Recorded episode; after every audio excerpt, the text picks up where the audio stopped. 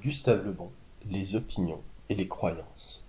Livre 4, chapitre 2 Le conflit des diverses formes de logique dans la vie des peuples. Sous-titre 1 Conséquences de la destruction des actions inhibitrices des sentiments dans la vie sociale.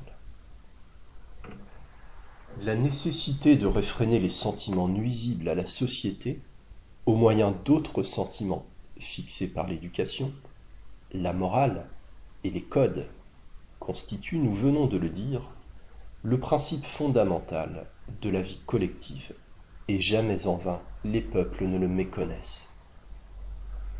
On ne libère pas des sentiments que le milieu social avait péniblement réussi à contenir sans créer de l'anarchie. Son premier symptôme est un rapide accroissement de la criminalité, tel que celui constaté aujourd'hui en France. Il est favorisé d'ailleurs par le développement de l'humanitarisme, qui paralyse la répression et tend, par conséquent, à détruire tous les freins. Notre démocratie actuelle expérimente de plus en plus les conséquences de la suppression de ces actions inhibitrices qui seules pouvaient contrebalancer les sentiments antisociaux. La haine des supériorités et l'envie, qui sont devenus les fléaux de la démocratie et menacent son existence, dérivent de sentiments trop naturels pour n'avoir pas subsisté toujours.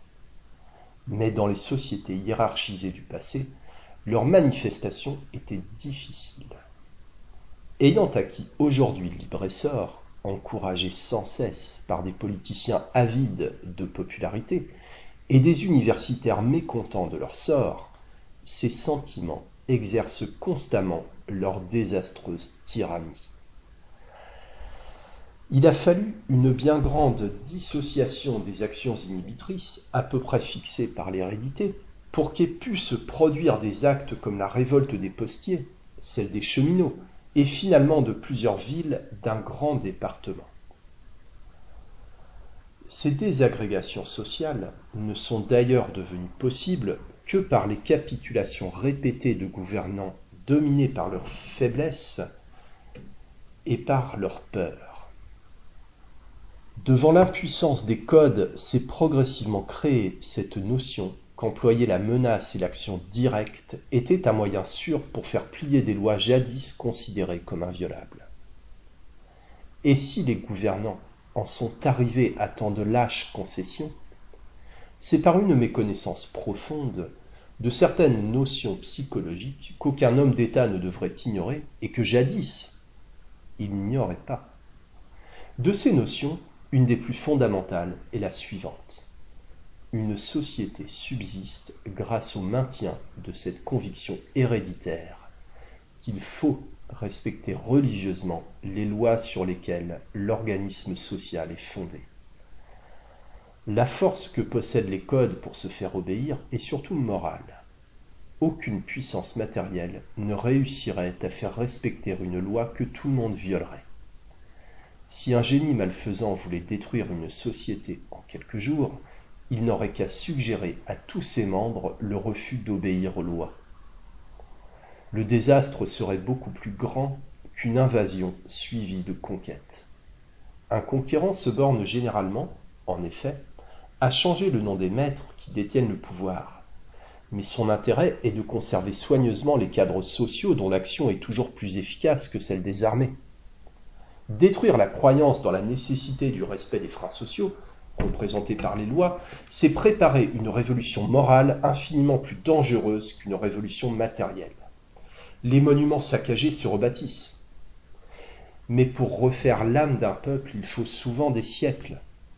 Nous avons déjà subi de ces désagrégations mentales à divers âges de notre histoire. Et dans son livre sur Jeanne d'Arc, Anoto en a marqué une en des termes frappants. Deux points, ouvrez les guillemets. Quand toute hiérarchie est abolie, quand le commandement a dissipé lui-même son autorité, quand par ses fautes il a laissé se perdre le respect, quand l'organisme social jonche la terre, le champ est libre aux initiatives individuelles. Elles surgissent et selon les lois naturelles cherchent leur croissance et leur floraison dans la déliquescence des institutions détruites.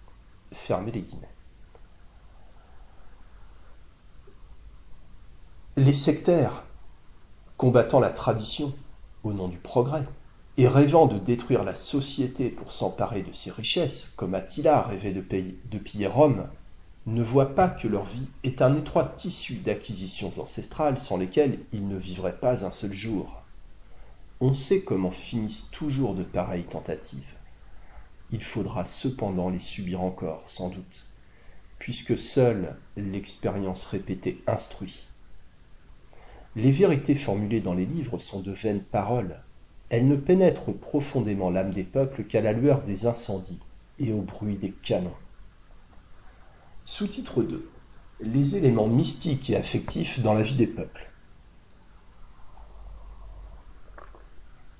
Le rôle de la logique rationnelle, si prépondérant dans l'évolution des sciences et parfois dans la vie des individus, est extrêmement faible dans l'existence des peuples.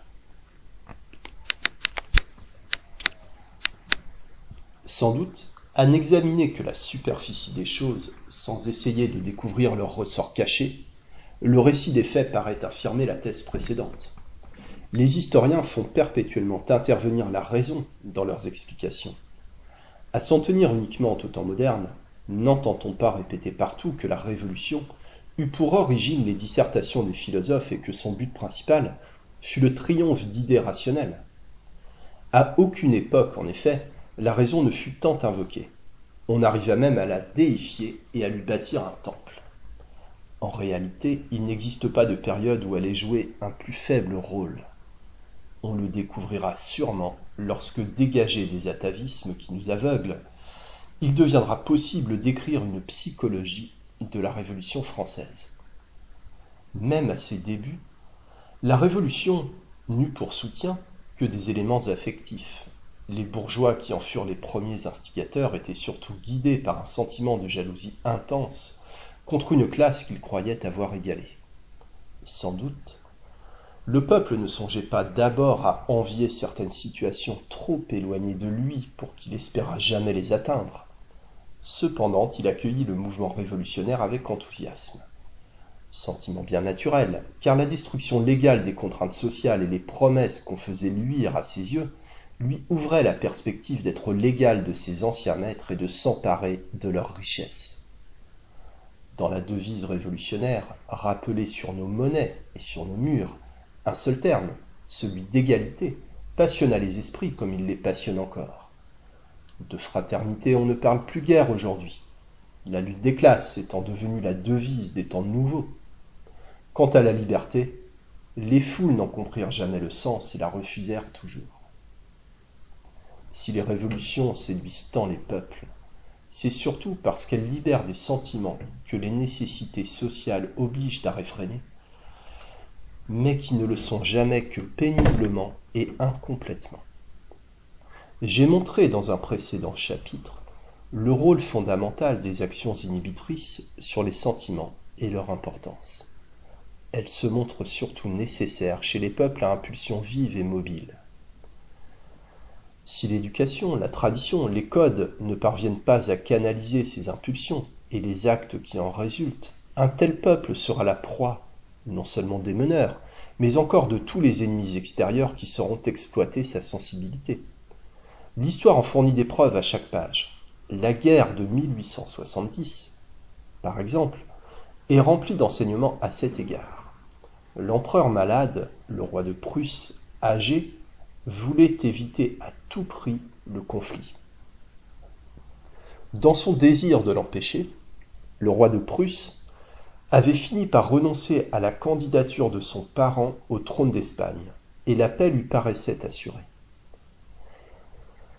Mais derrière ces esprits incertains et de volonté faible, un cerveau puissant à la volonté énergique tenait les fils du destin. En supprimant adroitement quelques mots d'une dépêche, il sut exaspérer jusqu'à la fureur la sentimentalité d'un peuple trop sensible, et l'obligea, sans préparation militaire, à déclarer la guerre à des ennemis depuis longtemps préparés. Utilisant ensuite les sentiments de chaque nation, il parvint à maintenir la neutralité nécessaire à ses desseins.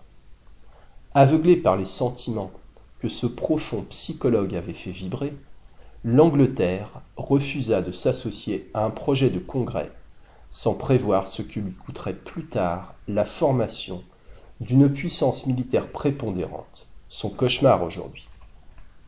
Obéir aux impulsions affectives condamne à être dominé par ceux qui savent les faire surgir. Connaître l'art de manier les sentiments des hommes, c'est devenir leur maître.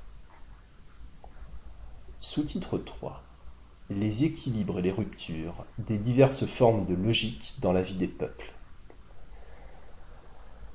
Nous avons vu qu'à l'état normal s'établissait chez les individus une sorte d'équilibre entre les impulsions diverses issues des logiques qui les guident. Il en est généralement de même dans la vie des peuples. Lorsque sous certaines influences cet équilibre vient à être troublé, des perturbations profondes se manifestent et une révolution est proche. Cette dernière constitue le plus souvent une véritable maladie mentale résultant du défaut d'équilibre entre les impulsions de diverses logiques, dont l'une est devenue trop dominante. C'est surtout la prépondérance de la logique mystique qui produit les plus grands bouleversements de l'humanité. Croisades, guerres de religion, Révolution française en fournissent des exemples. De tels mouvements représentent les crises de ce mysticisme toujours puissant auquel les peuples comme les individus ne sauraient échapper.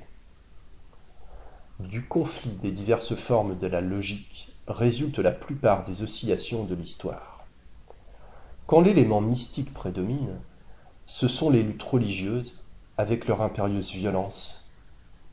Et lorsque l'élément affectif l'emporte, on constate, suivant le facteur sentimental développé, soit les grandes entreprises guerrières, soit au contraire la floraison de l'humanitarisme et du pacifisme dont les conséquences finales ne sont pas moins meurtrières.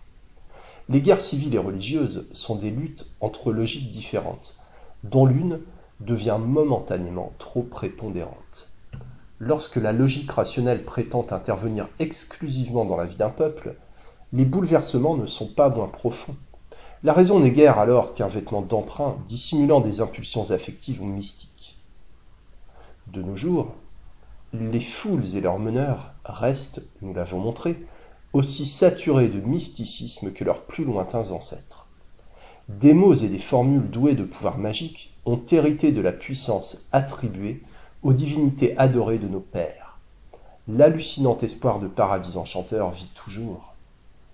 Avec un fond invariable, le mysticisme modifie fréquemment son aspect. Il a pris actuellement une forme rationaliste. C'est au nom de la raison pure que les apôtres des fois nouvelles prétendent reconstruire les sociétés et les hommes. Le pouvoir de transformation sociale attribué aujourd'hui à la raison s'explique facilement. Le progrès réalisé par elle dans les sciences étant considérable, il devenait naturel de supposer que des méthodes ayant engendré de tels résultats pouvaient transformer les sociétés et créer le bonheur universel. Une psychologie plus éclairée montre malheureusement que les sociétés n'évoluent pas avec des raisons, mais sous l'influence d'impulsions affectives et mystiques sur lesquelles la raison est sans prise. La tâche difficile des conducteurs des peuples actuels est de concilier les impulsions des diverses logiques, qui les mènent en réalité, avec celles de la logique rationnelle aspirant à les diriger d'une façon exclusive.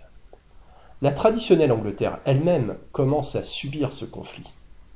Les institutions politiques qui firent sa grandeur sont maintenant en but aux attaques rationalistes de partis avancés prétendant rebâtir l'édifice au nom de la raison, c'est-à-dire de leur raison. Le rôle des grands hommes d'État est de savoir orienter la destinée des peuples en utilisant les impulsions affectives et mystiques qui les mènent, et non en essayant de détruire ces dernières au nom de la raison. Les conflits des diverses formes de logique ne durent pas toujours. Ils tendent, nous l'avons vu, vers l'équilibre.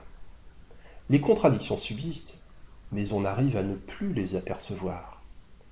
L'élément intellectuel se résigne le plus souvent à subir les influences affectives et mystiques, sans consentir cependant à s'avouer sa défaite. C'est même pourquoi nous renonçons également à discuter nos affections et nos croyances. Leur analyse serait du reste bien difficile. on n'est pas toujours pris aux mensonges des autres, mais très aisément à ses propres mensonges. Et l'adage antique Connais-toi toi-même est heureusement d'une réalisation impossible, car nous connaissant nous-mêmes, découvrant les luttes perpétuelles dont notre entendement est le siège, notre existence sombrerait dans un chaos d'incertitude. S'ignorer vaut parfois mieux que se connaître. Retenons de toutes les considérations précédentes que des éléments mystiques et affectifs, ayant leur loi spéciale, persistent toujours dans l'esprit et servent de base à la conduite des individus et des peuples.